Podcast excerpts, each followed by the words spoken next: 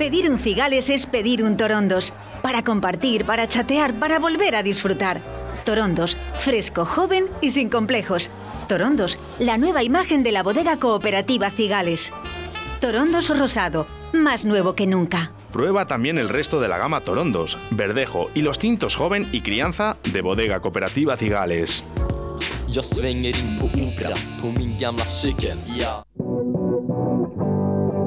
En un lugar de la panza, con David Villorejo y María Ángeles Paniagua.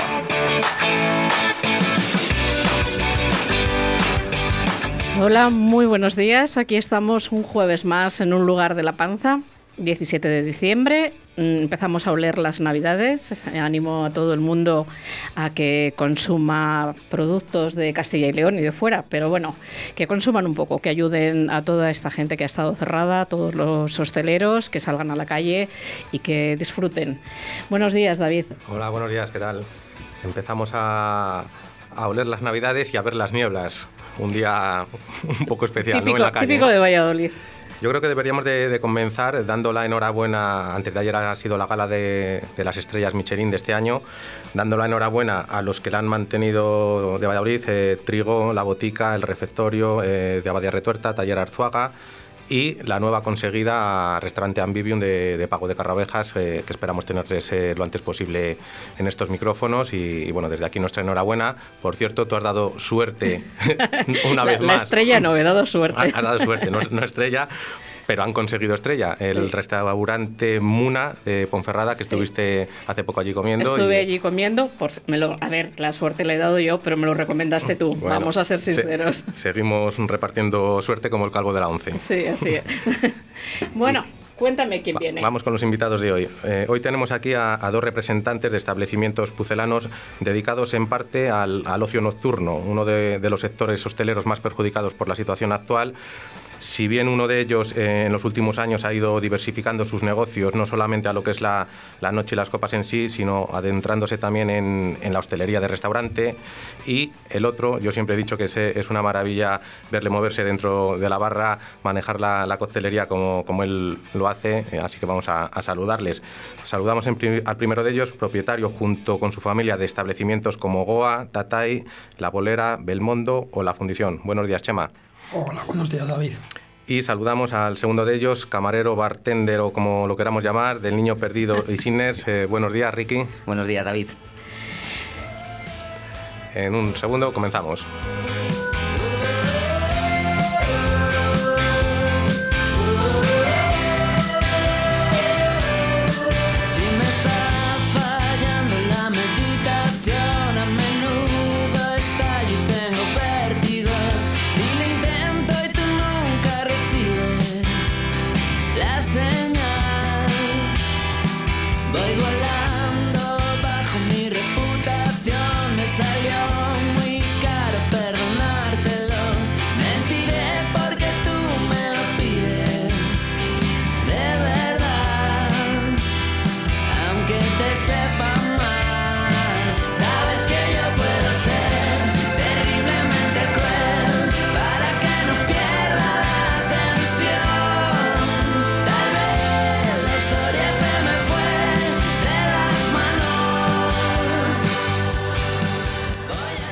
Empezamos por eh, Ricky. Eh, Ricky, camarero, bartender, coctelero, ¿es lo mismo o cómo prefieres que se designe a lo que haces, a Sí, tu básicamente es lo mismo, ¿no? Yo, yo siempre digo que soy, soy camarero, ¿no? O sea, un barman, ya está. Yo creo que el barman engloba todo, ¿no? Entonces, Ujú. en ese sentido, yo creo que es la mejor manera de llamarlo. Hay muchos términos, en- pero bueno, o, eh, entonces al final el barman, porque no solo somos cocteleros, sino también servimos caña, servimos café, servimos vinos.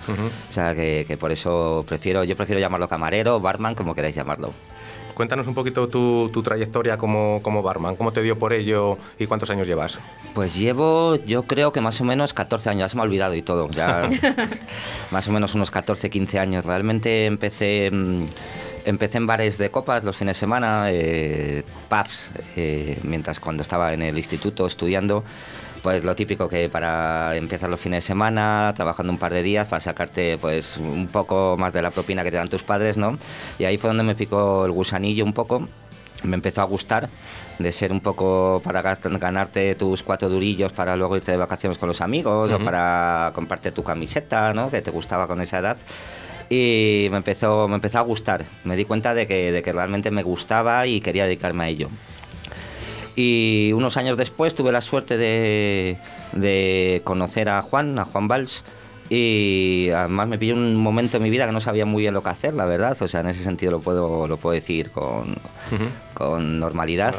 Y dijo, mira, vente para acá, que vas a aprender. Yo creo que él me vio con ganas y llevo ya, creo que ni él ni yo nos acordamos, creo que son 13 años juntos o algo así. Y empezamos en un bar de la rondilla y desde hace 10 años que vamos a hacer ahora en El Niño Perdido. Así que eso fue un poco como me picó el gusanillo, ¿no? O sea que tu enseñanza, tu formación ha venido por parte de Juan exclusivamente o, o has hecho algún tipo de... No he hecho ningún tipo de, cursos ni nada, ha sido un poco a través de Juan, principalmente. la experiencia. Siendo un poco autodidacta y esa ha sido mi experiencia. Pues te, ha, Y- cun- te ha cundido, que te ha cundido porque es una maravilla, como dice David, verte moverte y pre- los, los cócteles que preparas. ¿Y qué tiene que hacer un chaval eh, que quiera dedicarse a, a ello? ¿Hay algún tipo de formación? Hay muchas formaciones. Ahora la verdad que está con todo esto de la pandemia está todo parado, pero sí hay cursos principalmente en Madrid, en Barcelona. Nosotros impartimos cursos aquí en Valladolid. Es más, justo el- la semana que empezó la pandemia, creo que empezó un domingo, el lunes empezábamos un curso, damos dos tipos de cursos, uno iniciación y otro avanzado, para la gente que quiera iniciarse un poco en, en el mundo, no solo en el mundo de la coctelería, sino en lo que es la barra de un bar. Pero yo empezaría por, por lo que es la base, por lo que es un bar. Porque entiendo o comprendemos que la- tienen, que tienen que saber trabajar detrás de una barra. O sea, a nosotros nos ha pasado muchas veces mucha gente o muchos chicos eh, con mucha fuerza ¿no? que quieren hacer cócteles. Pero no es tan fácil. O sea, quiero decir, eh, todo viene de una base. No podemos crear un cóctel con ginebra o elaborar mismamente un gin tonic si no conocemos de dónde viene la ginebra, porque y al final realmente estamos utilizando productos químicos. O sea, hay que conocer la historia de cada producto, cómo se elaboran, de qué manera, incluso si en algunas ocasiones, eh, yo he tenido ocasión a lo largo de estos años, eh, de conocer destilerías, por qué se elaboran, de qué manera y el porqué de todo. Yo creo que todo empieza por estudiar un poco todos los destilados, todos los licores, todo lo que trabajamos y no solo en este sentido la coctelería, sino también el café, eh, de dónde viene, por qué, qué tipos de café, qué tipo de extracciones tiene el café, eh, cómo, se elabora un, cómo se elabora un vino, qué tipos de vinos hay. Entonces yo creo que empieza un poco más por la base, más estudiar lo que, lo que utilizamos, lo que es el día a día, y luego aprender a lavarla es básicamente trabajar. Si tienes la suerte como yo de trabajar con Juan y con Beatriz, que me han enseñado ellos desde hace muchísimos años, muchísimo mejor.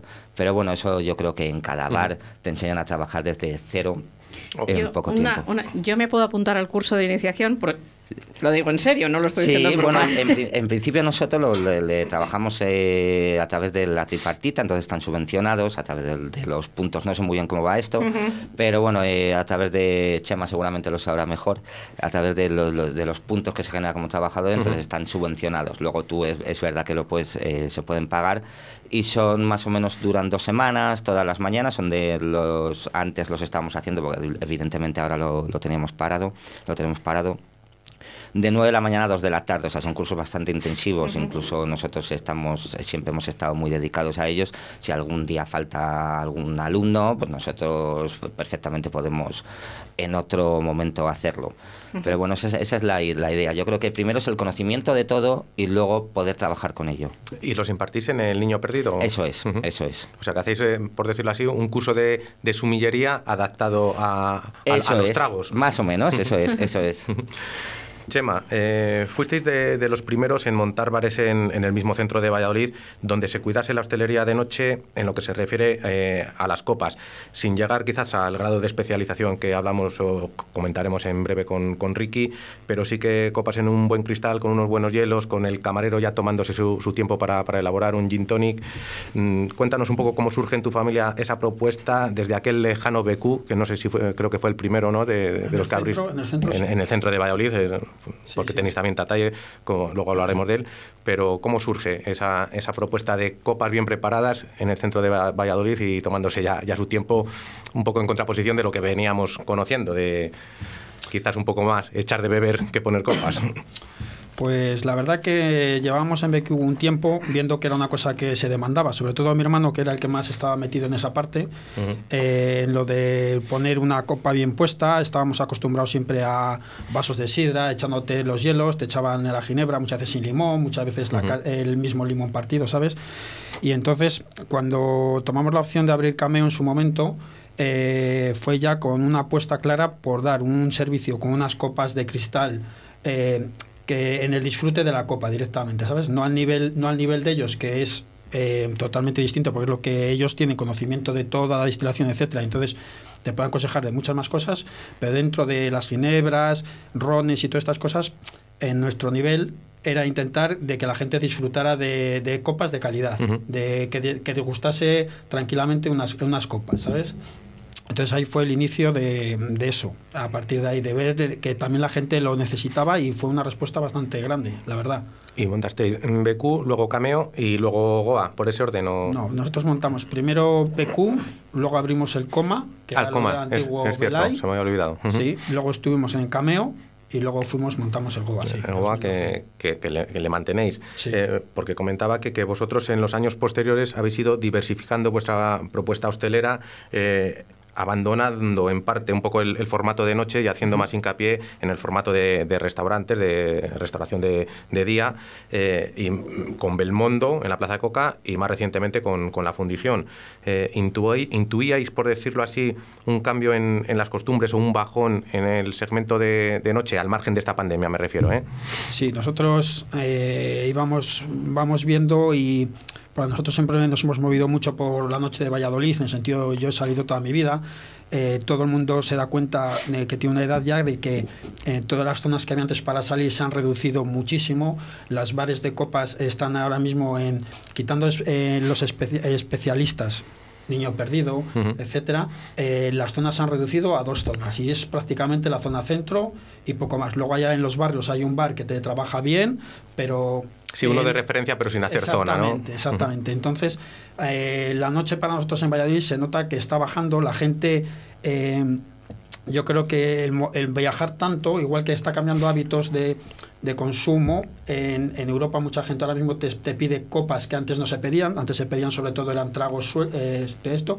Nosotros ahora vemos que mucha gente que se ha movido también por Europa lo que quiere es eh, como, ceno y en el mismo sitio... eh, me gustaría tomar unas copas de calidad, no me importa eso, pero quiero la copa y no y de ahí igual a la una pues me voy para casa o me voy a otro bar específico, ya no no es la aglomeración que había antes, ¿sabes? Me puedo ir al niño perdido tranquilamente después de comer, tomar una copa, me pido un cóctel, me pido otras copas, pero el, el nivel de exigencia va siendo mayor y yo veo eh, que es hacia, hacia eso, ¿sabes? A, a no aglomeraciones, pero ya de hace tiempo para atrás. Por Ujú. eso veo que las zonas de copas se han reducido muchísimo. Sí, con ese concepto. Eh, Sí. Montasteis Belmondo, por ejemplo, ¿no? El, el poderte tomar una copa bien puesta después, Después de, de comer. de comer o de cenar. cenar. Y, y quizás pues eh, eso le ha venido bien a, a bares también como El Niño Perdido, el hecho de, de que solamente haya unos refer- pocos referentes de copas bien preparadas, tanto en los barrios como en el centro. Entonces ya, si te quieres tomar luego un buen cóctel, un- una buena copa, ir ya a sitios especializados como puedan ser eh, El Niño, Cines, eh, El Lor, ese tipo de, Exactamente. de establecimientos, ¿no? Ricky, ¿cómo os habéis adaptado en el niño y en Cines a, esta nueva situación del COVID? ¿Qué, funcionamiento tenéis ahora mismo con, con ambos? Pues nosotros la verdad que desde el primer momento eh, hemos pensábamos cuando bueno durante la pandemia que evidentemente con, sabíamos que íbamos a tener una reducción de aforos, íbamos a tener eh, muchas limitaciones y durante toda la pandemia la verdad que la empresa, en este caso Juan y Bea, en el Niño Perdido nos han dado y en el Sinners nos han dado, hemos dado muchas formaciones por supuesto a través de, de todas estas plataformas como Zoom y que nacieron o que conocimos ¿no? Eh, durante el confinamiento, mucho del servicio, porque entendíamos que ahora tenemos un aforo muy limitado, entonces teníamos que, que hacer mucho hincapié en lo que era el servicio, ¿no? en dar un, gran servicio pocos clientes, porque es lo que nos dejan, pero dar un gran servicio. Antes a lo mejor en, eh, a lo mejor hace un año teníamos eh, el bar lleno un martes, ¿no? Sí, sí. Como, eh, Do- Doy fe que lo comentábamos antes, que el día 30 de diciembre del año pasado no se podía entrar en el niño perdido, doy fe.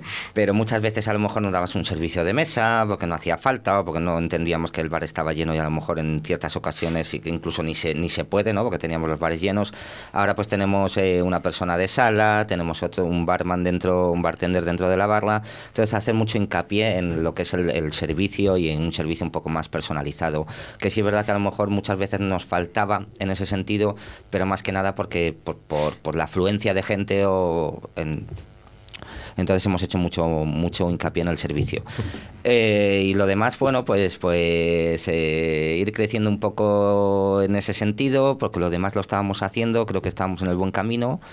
Eh, dar un, un servicio bueno, un gran servicio, a lo mejor un poco más acercarnos a lo que es un servicio de, de copas o coctelería o cafés, pero acercarnos un poco más al servicio de, de un restaurante, por ejemplo, que antes no lo teníamos en un bar de copas, ¿no? Ujú, Adaptándoos más o menos con, con lo que os dejan y, y- Eso y es. con lo que va surgiendo día a día que De todas formas lo están haciendo muy bien. Yo he estado antes de ayer Sí. a tomar una cerveza y lo están haciendo muy bien. Mm.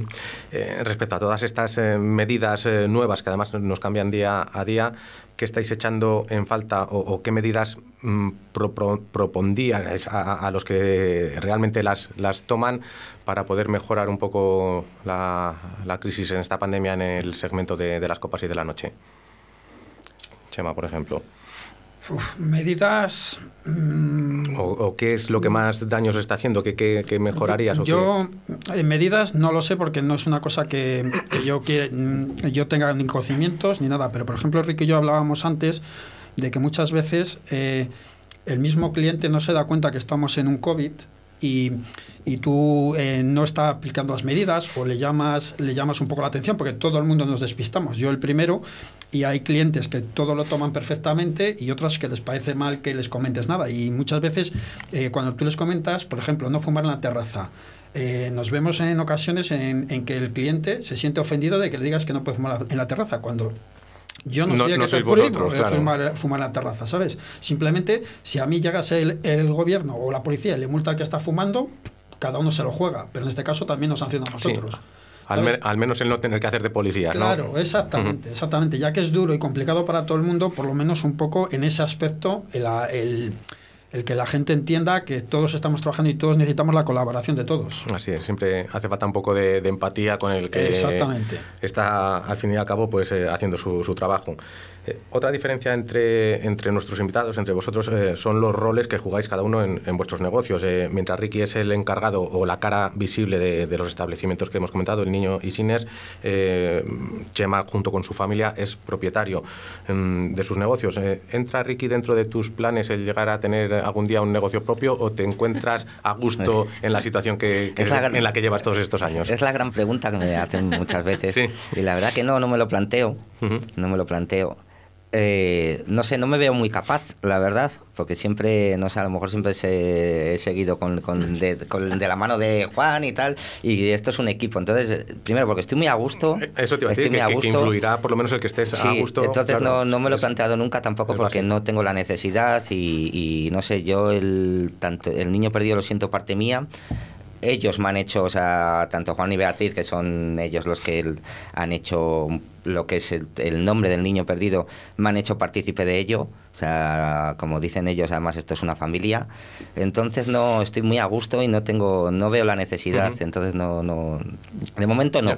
Yo, yo creo que también el público mm, te considera parte del niño perdido. O sea, A, aunque, a mí me costó saber que no era Que- el propietario y fíjate que, que voy con mucha frecuencia sí, pues- y me costó. Pues eh, fí- de- fí- fíjate que eso es bueno para, para el propietario. Chema podrá eh, o no. Eh, eh, Es decir, pienso que el encargado o el camarero es el dueño, es que lo está haciendo muy bien, que está mirando mucho por el negocio, ¿no? O sea, Sí, sí, así es. Eso lo es lo contar- importante. perdona, lo voy a contar. Yo me enteré de que él no era el propietario cuando se inundó El Niño Perdido, que fue Ajá. una tromba de agua Mm, tremenda, sí. que además yo creo que salió en todos los noticiarios Sí. el, el Niño Perdido, y fuimos a hablar con ellos con una propuesta, porque se, todos los libros que tenían pues eh, se echaron a perder, y yo entonces me enteré de que no era el propietario, pero Ujú. yo... O sea que, que bueno, lo que dice David, eso es buena cosa, como dice Chema. un poco al, al hilo del, del nombre del niño perdido, que, que yo creo que es una, una cosa que a mí personalmente me llama mucho la atención, el nombre de los establecimientos, y por lo que he visto en los programas que llevamos, a, a ti me- me también. muy- Y detrás del nombre del niño perdido hay una curiosa historia que, que cuéntanosla para el que no la conozca. Sí, Ricky, bueno, la resumo porque- un poco, ¿vale? Realmente la historia no se llama El Niño Perdido como tal, se llama El Sillón del Diablo. Es más, si quieren buscarlo en YouTube, hay una historia, una, eh, son siete minutos. Eh, Iker Jiménez en Cuarto Milenio hace unos años eh, habló sobre la historia del local, no habla del bar como tal, pero sí habla de un sótano en la calle Esgueva. Y data del siglo XVI. eh, de un, en, ese, en esa época eh, había una de, las, una de las primeras facultades de medicina aquí en España y venía mucha gente de fuera, no solo de España, de Francia, de Portugal, a, estudiar. Eh, en ese tipo de sótanos como es el niño perdido, pues eran se utilizaba para guardar la paja y en esa época lo alquilaban pues a gente con un nivel adquisitivo bajo. En este caso, pues estudiantes jóvenes que, que podían estudiar, que venían a estudiar a Valladolid. Eh, lo alquilaron a, a un portugués, se llamaba Andrés de Proaza, y cuenta la historia que este hombre no se conformaba con lo que estaban estudiando. En esa época estaban empezando a diseccionar un cadáver, abrirlo y ver qué pasaba. Era, claro, estamos hablando de, del año 1548, era algo muy novedoso. Ujú. Y dicen que no se conformaba con lo que estaba estudiando y, y- y él experimentaba con animales hasta tal punto que lo que hizo fue raptar a un niño del barrio. Eh, durante semanas le estuvieron buscando. O sea, y- dio el paso de los animales a, a un es. niño. Esta historia es real, está documentado que es co- 100% real. Ajá. Luego hay una parte macabra que nos podemos creer o no. Entonces, raptó a un niño del barrio, durante semanas le estuvieron buscando, no lo encontraban y se dieron cuenta de que Andrés la había raptado porque los vecinos eh, se quejaron a las autoridades de la época eh, porque oían llantos del niño y dicen que en ciertas ocasiones se llama la calle Esgueva donde está el niño perdido porque aún pasa el, el antiguo uno de los ramales de la, de la calle del río Esgueva El que hizo que se inundase. Sí, por cierto, sí, aparte. Y, y que veían sangre a través del esgueva. Entonces a este hombre le pillaron, en ese momento la iglesia tiene mucho poder, le tomaron inquisición y le preguntaron que por qué había hecho ese, ese tipo de fechorías. Entonces Andrés contó que, que no se conformaba con lo que estaba estudiando, entonces quería aprender mucho más y quería ser autodidacta y que por eso había raptado al niño. Eh, por supuesto, a este hombre le mataron. Y la silla, él di- dijo que se, se sentó en una silla, en un sillón del diablo, la típica silla castellana de piel, de madera, y que había hecho un pacto con el diablo. Entonces, que el diablo le había creado como una especie de poder absoluto de ciencia infusa de la medicina. Esa silla sigue existiendo y durante años, bueno, durante años estuvo colgado de la capilla de la facultad hacia abajo. Se decía que, que era como una especie de castigo, como se hacía con los San Benitos. Ujú. y durante muchos años ha estado ahora bueno ha recorrido muchos museos eh, creo que este que está en Fabianelli estuvo Está en estuvo en Santa Cruz. Yo la única vez que lo he visto ha sido en el Palacio de Santa Cruz. Y, mm, y dicen que te sientas y el diablo te acepte te crea como una especie de poder No, sí, termina, termina. o mueres exactamente a los dos días. Eh, Es más, cuentan que en una historia más reciente a nosotros ha habido gente que se ha sentado por hacer el tonto y ha muerto exactamente a los dos días. Entonces, bueno, la historia real luego te puedes creer la parte macabra del diablo, ¿no? Eh, él hizo como una especie de venganza y dijo que, que si se sentaba alguien que tenía conocimientos de medicina, no le iba a pasar nada. Eh, lo que iba a hacer era tener todavía más conocimientos, pero que si se sentaba un ignorante, iba a morir a los dos días. Entonces, efectivamente, parece ser que se morían a los dos días. Y se colgó, una de las razones por las que se colgó de la capilla de Santa Cruz fue, mm, o sea, del revés, con las patas pegadas al techo, para que nadie se sentase. Ajá. Para que nadie se sentase. Y hoy en día sí, está en el Palacio En de Fabionelli, Fabionelli. tiene una cinta de encima para que nadie se Eso no- no siente. lo he visto, tiene fíjate, una no, cinta no. encima. Y bueno, eh, es una historia que un escritor vallisoletano, eh, Nacho Martín Verona, Mm. eh, lo cuenta en una recopilación de cuentos del diablo que ha hecho sobre, sobre Valladolid. Es una historia muy, muy interesante. El que se quiera sentar, allá, allá él. Te iba a decir que, que buen argumento o material para un posible relato, ¿no? Bueno, hablando de relatos, ¿cómo lo llevamos?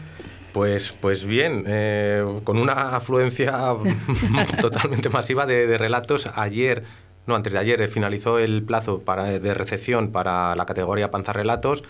Creo que se han cerrado en 471, si no me equivoco, por ahí ronda el número.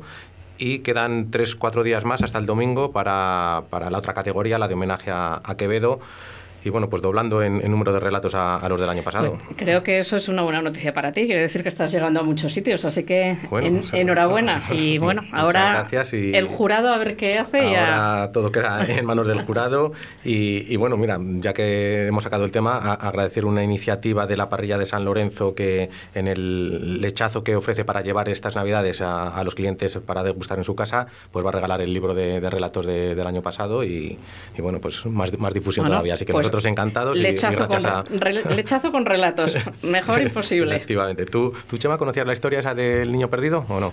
La verdad que no, no, no la conocía. Bueno, tenemos me, ha, que, y me ha gustado escucharla. Tenemos que ir a ver la, la silla cuando, Pero cuando sin podamos. sentarnos. Sin sentarnos. Yo, no, no, no, con conocimientos de medicina. Ha dicho que los bueno, ignorantes nada, si así tienes, que tú y yo... Si tienes conocimientos de medicina puedes sentarte, si no, justo, no lo intentes. Justo, yo no me la voy a jugar.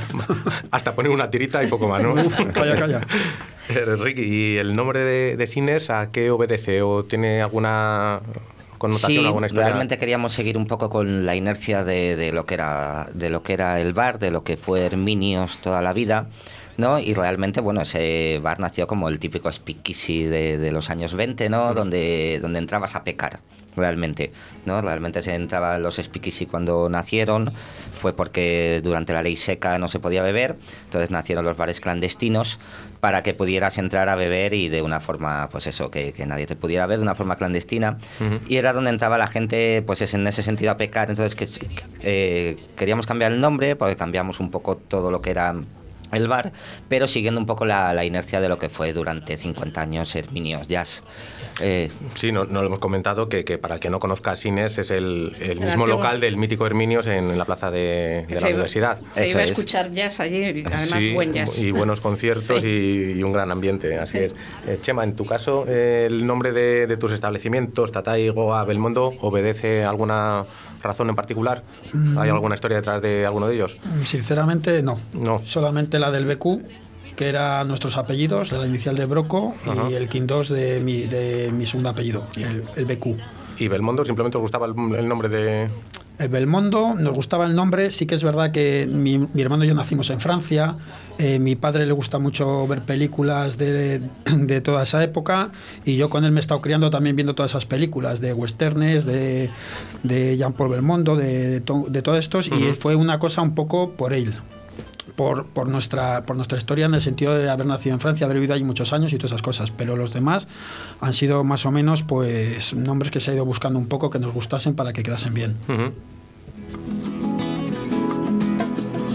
Lo que duran dos peces de hielo en un whisky on the rocks. En vez de fingir o estrellarme una copa de celos, le dio por reír. De pronto me vi como un perro de nadie ladrando a las puertas del cielo. Me dejó un neceser con agravio, la miel en los labios y escarcha en el pelo. Tenía razón. Mis amantes, en eso de que antes el malo era yo, con una excepción. Esta vez yo quería quererla querer y ella no. Así que se fue. Me dejó el corazón en los huesos y yo de rodillas. Desde el taxi y haciendo un exceso me tiro dos besos.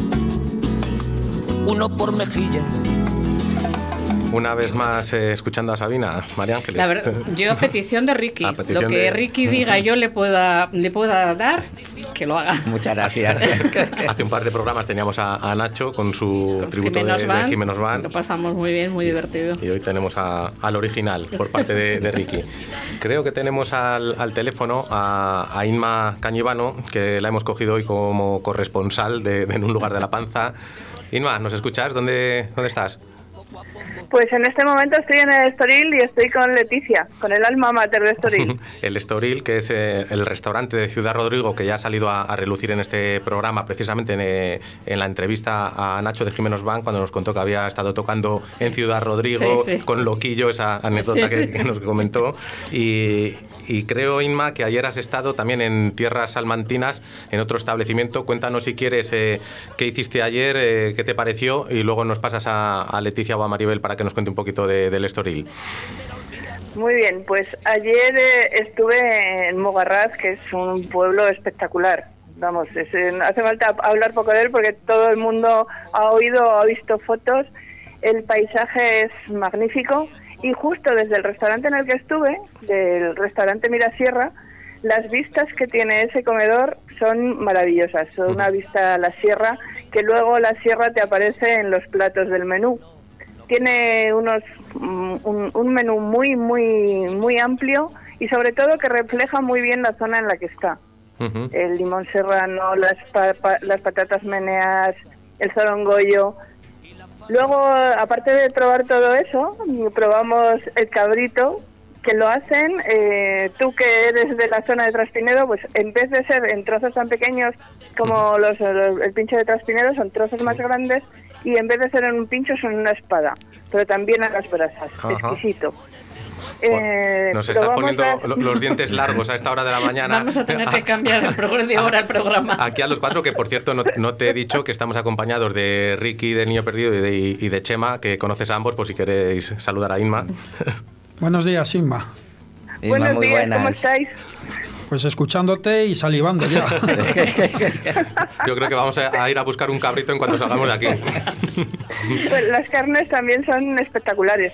Pero antes de ir al restaurante, eh, estuve visitando también la bodega de la Zorra, que es de los mismos propietarios que el restaurante.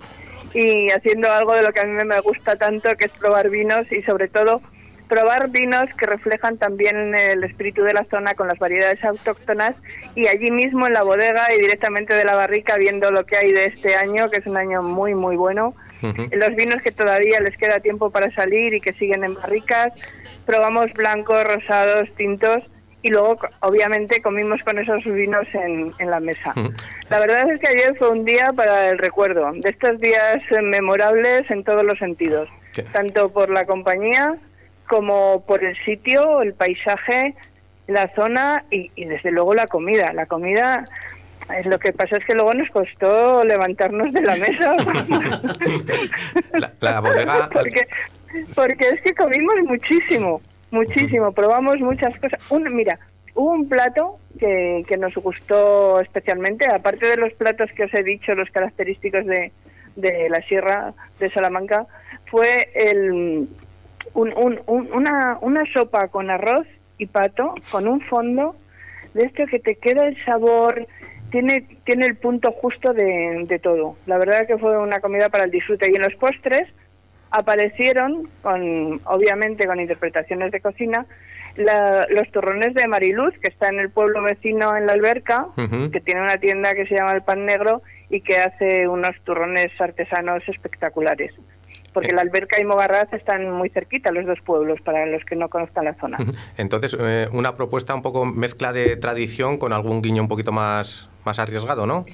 Con- por lo de la sopa de sí, arroz sí, y pato eh, que has eh, comentado.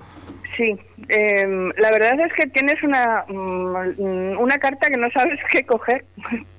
Ayer nos dejamos guiar por Agustín Maillo, que es el propietario del, del restaurante, de la familia propietaria y el cocinero, y además propietario de Bodegas La Zorra. La familia es un encanto. Yo estuve, me dejaron colarme en la cocina, tiene unas cocinas grandísimas, y ver allí tantos pucheros cociendo, viendo todas las cosas que se estaban preparando. No pudimos probar todo, porque otra de sus grandes especialidades, que se me ha olvidado deciros, son las croquetas. Tiene croquetas de, de distintas composiciones, pero todas excelentes. Es que no sabría qué, qué decirte. Para alguien que venga, quizás lo más adecuado sería, si quiere probar las cosas tradicionales, tienen un menú serrano que refleja los platos tradicionales de la zona. Se Y ya sonreía. si has ido más veces o te dejas aconsejar, pues que el mismo Agustín te diga, o su hermano, Antonio, que es un encanto, que te digan qué es lo que tienen ese día, porque también hay guisos que del día, de temporada. Temporada. Obviamente, le- ah, me estoy acordando de unas manitas. Oye, probarte Uy, todo. Tienen pero riquísimas. Las setas. Ya te digo que es que lo, lo, lo peor de, de Pero, todo a ver, fue tenerse que levantar de la mesa. Inma, ¿cuántas horas estuviste? por el pueblo. ¿Cuántas horas estuviste sentada comiendo? Cuéntame. Eh, prefiero no pensarlo. Se sonreía María Ángeles cuando has dicho que, que entraste a la cocina porque te- te- Es que cómo os gusta. De todas formas, mira, te voy a saludar, Inda, que tenemos tú y yo pendiente un, un- un tomar un algo y porque me quedé con muchas ganas de que me contases más, que te doy las gracias que viniste al primer programa y estoy deseando que vuelvas ahora que tenemos más tiempo. Y, y, mm, los chefs que pasan por aquí, tú que te gusta tanto la gastronomía y te dedicas a esto, ¿cómo os gusta entrar en las cocinas? Bueno, nos encanta, porque es que las cocinas reflejan lo que vas a ver después. Hay veces que, que las cocinas ya te están contando si vas a disfrutar o no vas a disfrutar de la comida. La cocina te dice mucho, mucho, mucho de un restaurante. has visto ya la... Obviamente no es un sitio que se pueda visitar habitualmente y menos en, en los tiempos que estamos, pero, pero sí. Ah, ¿Has visto, Inma, formas- ya la del Estoril? Sí, sí, Sí. ha sido lo primero que he hecho. Además, además he tenido un anfitrión estupendo que no trabaja aquí en el restaurante, pero que es eh, también el alma y el espíritu de, de este restaurante, que es el padre de Leticia y que me ha servido de cicerón enseñándome el restaurante mientras Leticia está trasteando haciendo sus cosas. Efectivamente, pues dale, dale un abrazo de, de mi parte, que siempre Si que, coincidimos, eh, pues nos lo pasamos estupendamente con él. Y si tienes por ahí cerca pues a, a Sí. Leticia o a, Maribel, nos la pasas si quieres para... Ahora mismo os paso a Leticia. Un abrazo muy grande para todos y a mí no me importa que me recibáis con Sabina siempre. Muchas gracias, Inma. Hasta luego, espero veros a todos, a todos los que estáis ahí, espero veros pronto. Y a ser posible que nos veamos en los bares. Pues así es. Muchas gracias, Inma. Gracias, Inma. Un abrazo, a Leticia. Pedir un Sí. cigales es pedir un torondos. Para compartir, para chatear, para volver a disfrutar. Torondos, fresco, joven y sin complejos. Torondos, la nueva imagen de la bodega cooperativa Cigales. Torondos rosado, más nuevo que nunca. Prueba también el resto de la gama Torondos, Verdejo y los tintos joven y crianza de Bodega Cooperativa Cigales. Jag svänger in på Opera på min gamla cykel, ja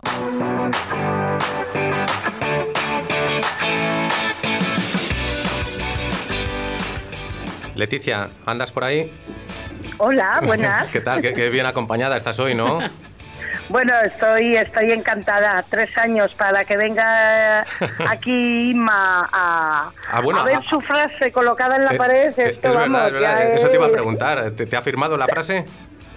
Tiene, tiene que firmarla Tiene que ahora antes de marchar. Es que Hombre, no hemos contado que en el Estoril, una de las paredes muy bonita, hay una frase de, de Inma. eh, que di- dinos qué, qué dice la frase, Leticia. en esta casa cocinamos con recuerdos y queremos servirte buenos momentos, sabores olvidados, sabores nuevos. Aquí guisamos las emociones a fuego lento. ¿Qué te bonita, parece? muy bonita. Y tenían pendiente que fuese Inma para firmarla. Y dice que, mira, tres, tres años ha tardado en, en llegar. Eh, ¿qué, ¿Qué le vas a dar de comer a Inma hoy? Buf.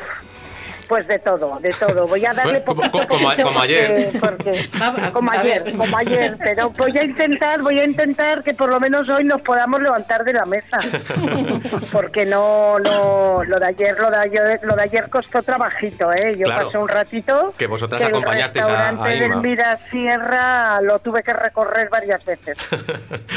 Así que nada, y hoy pues nada, pues hoy aquí en mi casa pues pues encantada de la vida de, de recibir a, a Ima y bueno pues tengo ahí varias cositas. Vamos a empezar ahora con un, con, le voy a poner ahora un vermú con esa berlina de farinato, ese ese pincho con el que Muy bueno, me proclamé tercera en el campeonato de Castilla y León. Y luego, bueno, pues eh, quiero que pruebe un poquito del menú de que estoy ahora de setas y caza, que, que, bueno, pues que se puso en marcha en octubre, como hubo que parar por la pandemia, se ha retomado de nuevo. Entonces quiero que pruebe alguno de los platos, uno de los que me que, que quiero que pruebe que es que está siendo un éxito es mi, un, un arroz de conejo de campo y caracoles Oh, qué rico. tiene que probar la chanfaina, algo típico en Se la está, zona se está poniendo malo, David. Una cosa. Oye, cuando vengas a Valladolid, que tenemos pendiente que nos visites aquí en la radio, nos tienes que traer un tupper de eso, ¿eh? ¿De, de cuál? ¿Del arroz de El arroz, conejo el arroz de conejo. caracoles? Sí, de sí. Bueno, te dejamos que elijas a ti, puedes traer un poco de cada. Sí, porque Puedo llevar un surtido sin ningún problema, un menú de gustación para comer ahí en la radio, sin ningún problema. además es que la- en la pandemia, Leticia, te has atrevido hasta con el sushi, ¿no? Para llevar. Sí, sí, además, bueno, pues ha sido sorprendente porque no es un sushi como tal, al uso, ¿no? Es, sí que hago los tradicionales, pero lo que he hecho es trasladar ese sushi a mi cocina. Y he elaborado piezas de, o sea, maquis y uramakis, pero con, pues el último que ha hecho es con solomillo de ternera y paté de Ciudad Rodrigo, un paté de hígado de cerdo ibérico que tenemos aquí en, en- en Ciudad Rodrigo, pues pues maravillosos, además súper natural, no lleva ningún tipo de aditivos ni nada y está hecho simple y puro con, con, con el hígado de, de nuestro cerdo ibérico. Que bueno, pues eh, Entonces- os esperamos, Leticia, en, en estos micrófonos cuando os volváis a acercar por Valladolid, que, que la última vez pues no ha sido posible coincidir aquí, y que nos cuentes todo Ajá. eso y, y el resto de, de la propuesta de- del Estoril. Y, y nada, que claro, nos, nos veamos lo antes posible y en las mejores condiciones. Claro, y invito desde aquí pues a, a todo el mundo que se anime porque Ciudad Rodrigo la verdad que es digno de, de ver más puede decir que ha podido disfrutar esta mañana de ese paseo maravilloso por Ciudad Rodrigo, por esas calles y ahí tres horas caminando. Teníamos que hacer- a caminar tres horas, pues bien sabe Dios, para... Hombre, para bien comer, merecidas para por, lo que habéis hecho ayer. pocas, pocas me parecen. Leticia, muchas gracias por atendernos y, y lo dicho, saluda gracias a vosotros. a la buena gente de, que tienes allí en el restaurante y que todos conocemos. Muchísimas gracias, un besazo enorme para vosotros. Hasta luego.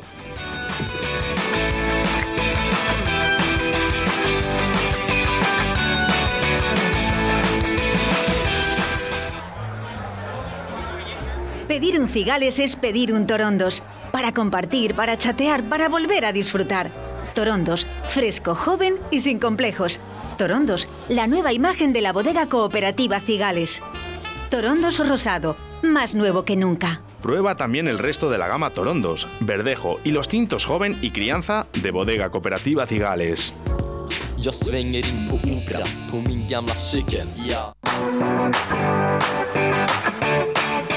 Seguimos con, con nuestros invitados eh, después de, este inciso de Ciudad Rodrigo. Eh, Chema, hablemos un poco de vuestro último proyecto y, quizás el más ambicioso, al menos en cuanto a dimensiones, capacidad y, y propuesta, la fundición. Eh, este verano, a pesar de, del mal año que llevamos y de todas las restricciones, eh, creo que habéis funcionado bastante bien con esa enorme terraza que tenéis, habéis ofrecido los partidos de fútbol de, la selección y, y, bueno, la respuesta del público mm, creo que ha sido bastante buena, imagino que, que contentos con, con ello, ¿no? La verdad que sí, que ha sido una gran acogida porque al final con todo este tema eh, tú abres con el miedo a ver cuál es la respuesta que va a haber de la gente. Eh, arriesgamos en la terraza, en la, separación entre mesas, eh, hicimos unos también eh, distinto tipo de, de, ambiente en sentido de eh, para copas y para comer fuera también toda la terraza grande con la con la pantalla gigante para los partidos de fútbol y todo esto. Y la verdad que muy contentos la respuesta de toda la gente estuvo genial. Uh -huh. eh, tuvimos espectáculos o sea, algún evento con, con DJs o algún concierto. Y la verdad que ahí debo de reconocer que la gente más o menos eh, hubo un comportamiento genial, la respuesta fue brutal y la verdad que muy contentos uh -huh. y con ganas de que llegue el verano para ver si, para si repetimos esto. claro, entiendo que ahora de terraza a poco tenéis que jugar ya con, con el interior, que, que, que, es amplísimo en, amplísimo. en todo caso. Eh, cuéntanos un poco la propuesta gastronómica que tenéis eh, ahora mismo en, en, el restaurante, igual que nos ha contado la, de, la del Storil Leticia. Pues nosotros eh, lo que tenemos es una parrilla, que es nuestro, nuestro arma eh, que se ve nada más que entras en, la, en, el restaurante, o sea, en la parte de la cocina, una, y, intent, y intentamos que todas nuestras carnes, etcétera, vayan, vengan a la parrilla. Tenemos una chuleta de vaca, de vaca vieja que está curado en cámara durante mínimo 40-50 días. Eh, tenemos unas hamburguesas también de chuleta de vaca.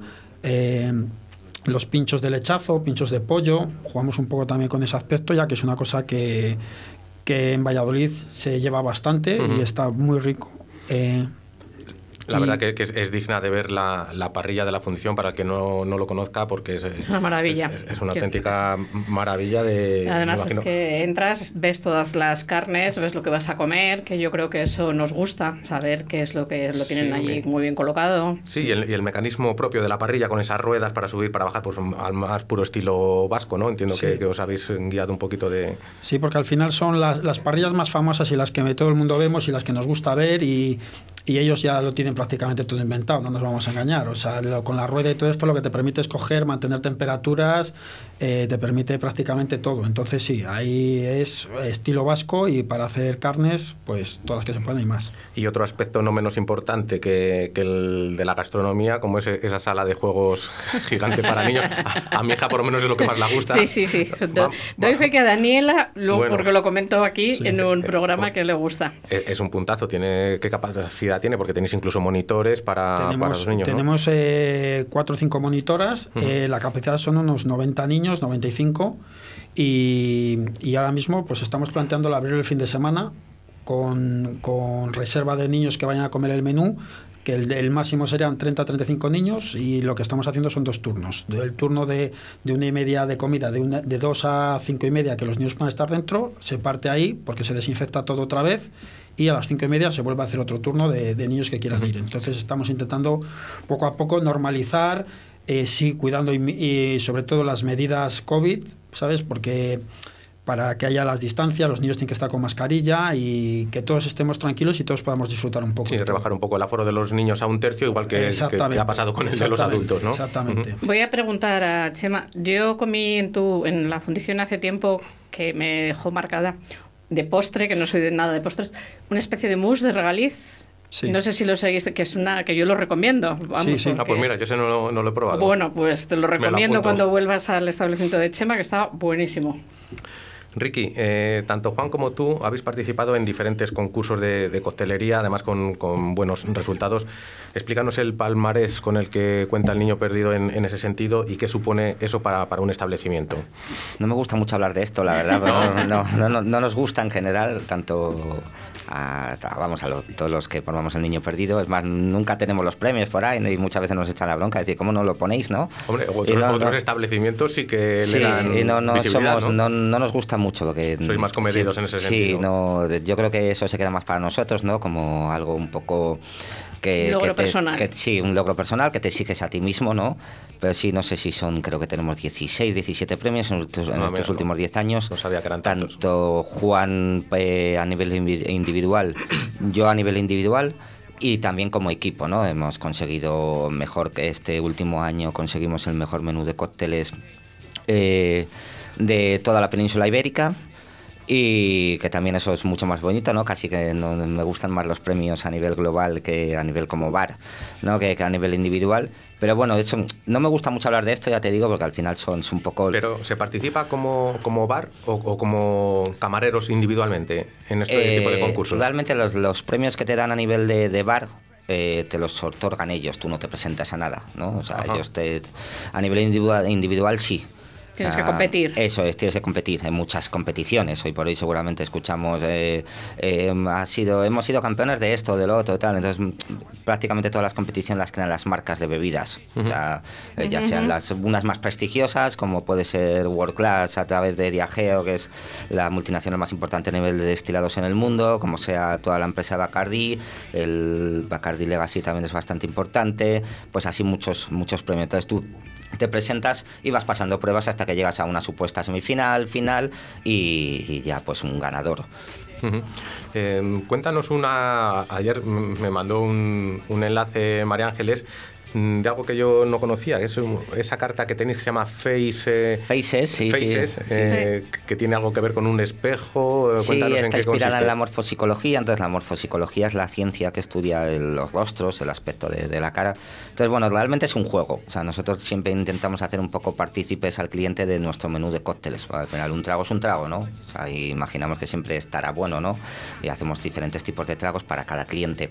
Pero bueno, la idea es intentar que, que- que- que el, que el cliente se divierta también con ello. Entonces abres la carta, tienes un espejo en la cual tienes tienes un triángulo, un cuadrado y un círculo y te, miras al espejo y en función de dónde encaje tu cara, eh, luego puedes leer cada los cócteles son los mismos, pero la explicación de cada cóctel cambia en función de tu rostro. Ajá. Entonces es un poco el juego que puedes creer que en este caso hemos creado a través de, de- de este menú. Cada año cambiamos, esta, supongo que el año que viene la cambiaremos, a ver cómo va todo esto de la pandemia. Ahora en Navidades hemos sacado otros ocho cócteles especiales para Navidad, también independientemente de la carta de todo que tenemos todo el año o año y pico que solemos tener cada menú.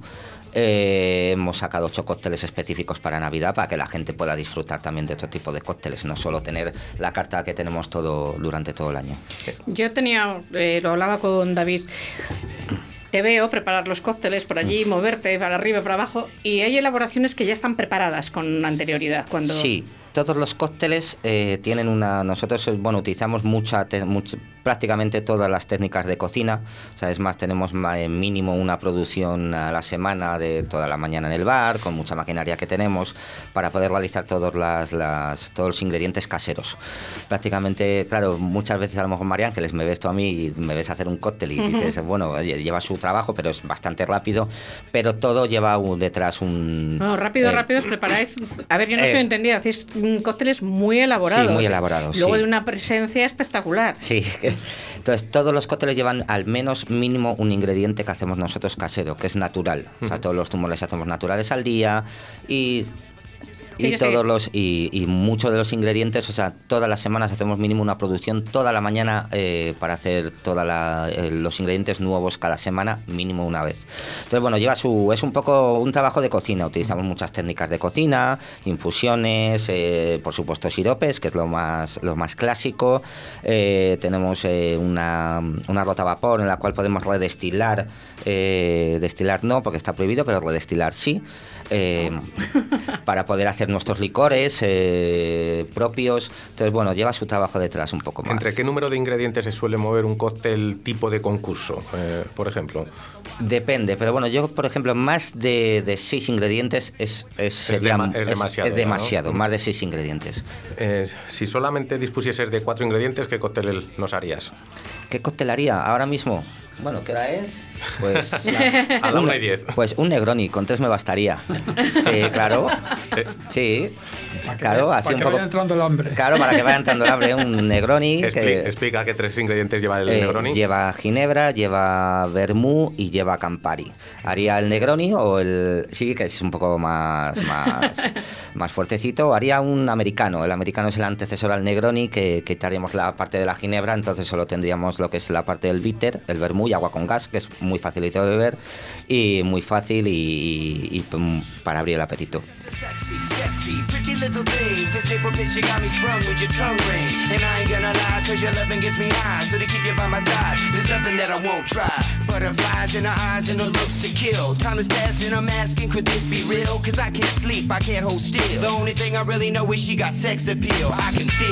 Too much is never enough. You always to lift me up when these times get rough. I was lost, found. Ever since you've been around, you're the woman that I want, so I'm putting it down. Come, my lady, come, come, my lady. You're my butterfly, sugar, baby. Hay un restaurante en Asturias eh, que se llama Los Yaureles, eh, Chema lo conoce porque he estado allí con él, que una vez al año lleva ya bastantes años haciendo un, un menú alcohólico, que es un menú eh, maridado con, con cócteles, con tragos.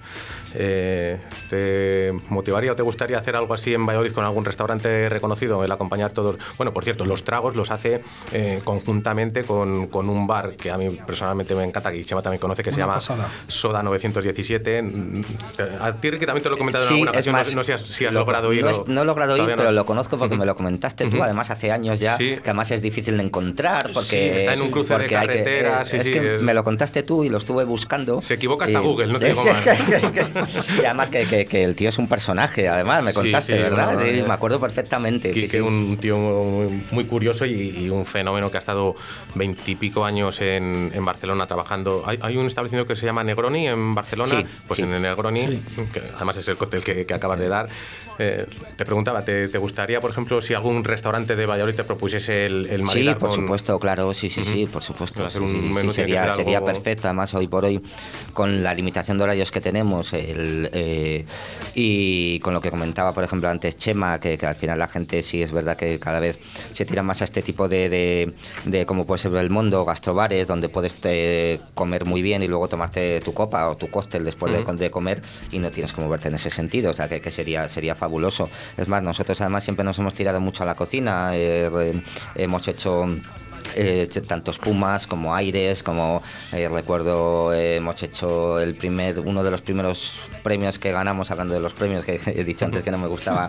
comentar, eh, me acuerdo que llevaba uno, se llamaba Tramontana y llevaba un aire de ostras y cava, bueno, sí, sí, hemos hecho ingredientes con vinos, con tal, entonces al final que siempre la cocina va de la mano de, de- de la coctelería, o sea que en ese sentido sería fabuloso. Esto que comentaba es en, en Asturias, pero en Cantabria hay otro establecimiento que además que creo que es buen amigo tuyo, Óscar Solana. Sí, por supuesto. La Taberna de la Solía, Solía. que no sé si sabes que la semana pasada han presentado eh, unas anchoas con sabor a vermú. Lo han hecho conjuntamente con la conservera La, la. Machina de Santoña y entre los dos, entre los conserveros y, y la parte que ha puesto Óscar, pues Además, han- Oscar tiene un vermú propio y está muy bueno, ¿eh? Un. ¿Vosotros no os habéis animado nunca a, a- a la elaboración, al tener un producto propio como por ejemplo lo tiene Oscar con, con el vermú? O... Sí, hemos tenido, sí hemos tenido, eh, bueno, lo que hemos hecho es, eh, tuvimos una, una cerveza. Ah, bueno, la cerveza, es verdad. sí, Eso sí. es, hace unos, no recuerdo bien, no sé si fue cuatro años, creo, o algo así, más o ¿Cómo que menos. tienes una cerveza? Yo no me he enterado. Sí, tuvimos una cerveza, eh, evidentemente no la hicimos nosotros, todo esto tiene Sí, que pero- por sanidad, lo mandamos a una, a una receta- la cervecera, eso vuestra. es, la receta era nuestra, la seguimos nosotros. Y tuvimos una cerveza que el niño perdió que estaba inspirado en un cóctel, el más clásico que existe, que es el Old Fashion, entonces tenía notas a, a ese, a, a naranjas, evidentemente no llevaba bourbon como un Old Fashion, pero sí estaba eh, macerada en los chips de, de la barrica que habían contenido bourbon. Eh, durante la eh, durante la cuarentena o eh, después de la pandemia el tema del takeaways hicimos eh, la parte no alcohólica porque en España de momento está prohibido eh, el takeaway eh, a nivel de, de alcohol. No entiendo el por qué pero bueno de momento es así a nivel de ley. Y lo que hicimos fue la parte cuatro sabores que lo llamamos guateque porque era como que te montábamos la fiesta en casa no y eh, cuatro sabores que eran un, pues uno tropical, uno más amarguito, que estaba inspirado más en esos aperitivos, como he dicho yo antes, un Negroni, eh, uno italiano y, y el otro uno mexicano, ¿no? Para los amantes del tequila, mezcales y todo ese tipo de, de- de destilados. Y eran la- las partes no, no alcohólicas, o sea, era como nuestros ingredientes caseros que hacemos siempre en el bar para cada cóctel, pero los hacíamos para que tú te lo llevaras a casa. Se nos está acabando ya, ya el tiempo, Ricky. Antes de haceros la pregunta que, que hacemos todas las semanas a, a nuestros invitados, estamos ya en épocas navideñas. eh, anímate y, y dinos un, qué cóctel harías con un espumoso, con un cava, con un champán o con un, un espumoso de, de los de aquí de Castilla Pues, ¿qué cóctel haría? Pues a mí yo es que me tiro mucho algo con, con, con, este tipo de amargos. Eh, de- me gusta mucho más, yo creo que, que es la edad, cada vez me voy, a hacer, me voy quitando más el dulce, me gusta más lo- lo- lo- los amargos. Entonces haría algo como con, con- con un bitter también, ya sea un Campari o cualquier bitter, con, con- y, con, y con cava, muy fácil para que todo el mundo lo sepa hacer en casa. Más lo bueno del- de los espumosos que, o que tenemos aquí es que puedes, puedes echarlo directamente en copa. eh, yo en este caso me echaría un poco de un bitter, sea cualquier marca, y luego un poquito de, de espumoso y riquísimo. Mira, y así damos también salida un poco a los bitters que cada vez se, se ven menos. Sí, En la. Chema y yo tenemos una amiga que, que la decimos que bitter se mantiene gracias a ella porque es, es la única. Un, un saludo para Sarita. Y, y, chicos, nada, nos quedan un par de minutillos. eh, nos gustaría que nos recomendaseis. eh, solemos pedir a nuestros invitados un restaurante y un vino. En vuestro caso, pues os vamos a, solicitar que nos digáis un restaurante que os guste y un bar de copas, que al final el programa de hoy tra- trataba de ello. eh, uno que os guste especialmente por dar, por dar visibilidad a, otros negocios. eh. ¿Quién empieza? Ricky. Vale, pues yo ¿Has dicho restaurante? Un restaurante, sí, sí, sí, al poder ser de Valladolid, si hay alguno que te guste o donde vale. pero, quieras. pero si no te admitimos de toda España. Sí, ¿eh? sí. en el bar no vale ni niño perdido ni cine. ¿eh? sí, pero bueno, el restaurante El Trigo, por ejemplo, Víctor, que al final es pues espectacular. Sí, un, un abrazo aquí para el amigo Víctor y, y, Noemí, que pasó por estos micros hace sí, poco.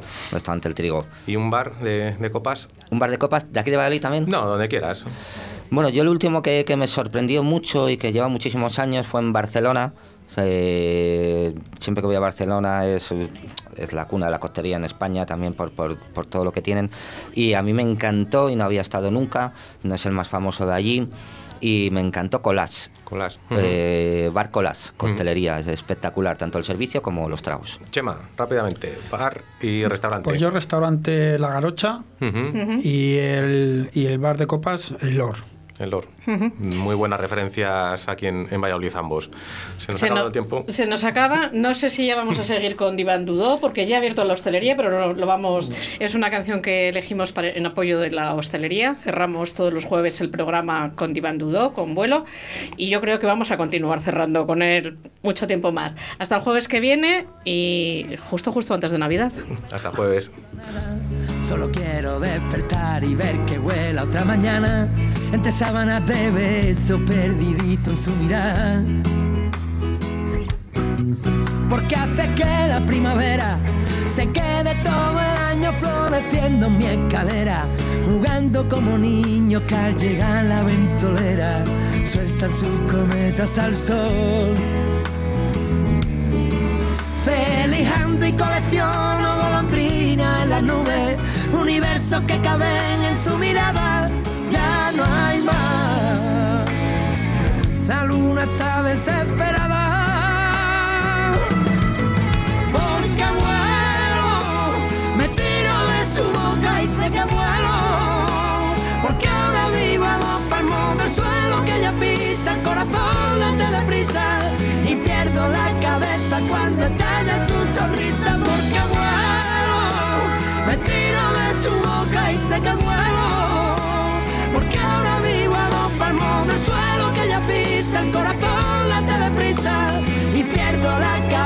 cuando estalla su sonrisa.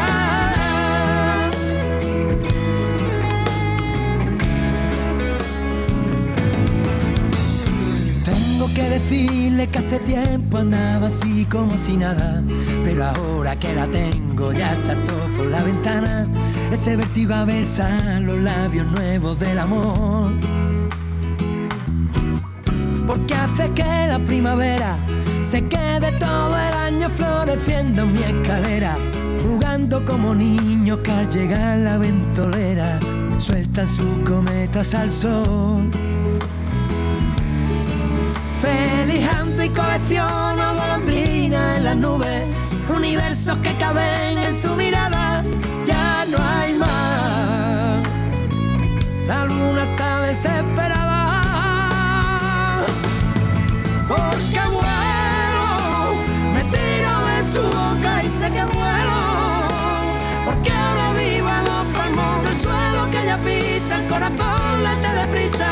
Y pierdo la cabeza cuando estalla su sonrisa. Porque vuelo, me tiro de su boca y sé que vuelo.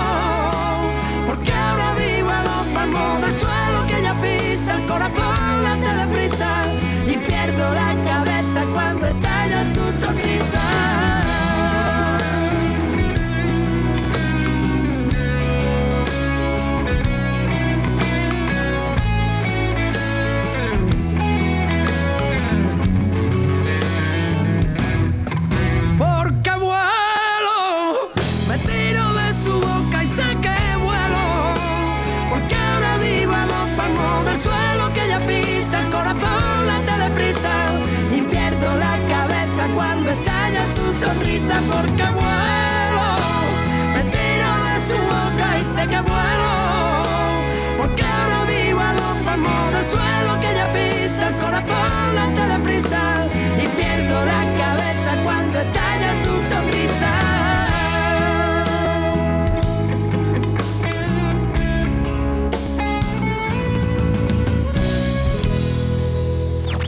Estás Estás escuchando Radio... Sí, sí, Nano. ¿Qué pasa? Deja ya de grabar tú las promos. Necesitamos una voz profesional. ¿Te vale la mía? Me vale, joder, me vale, me vale. Me encanta. Radio 4G, la radio que te encanta.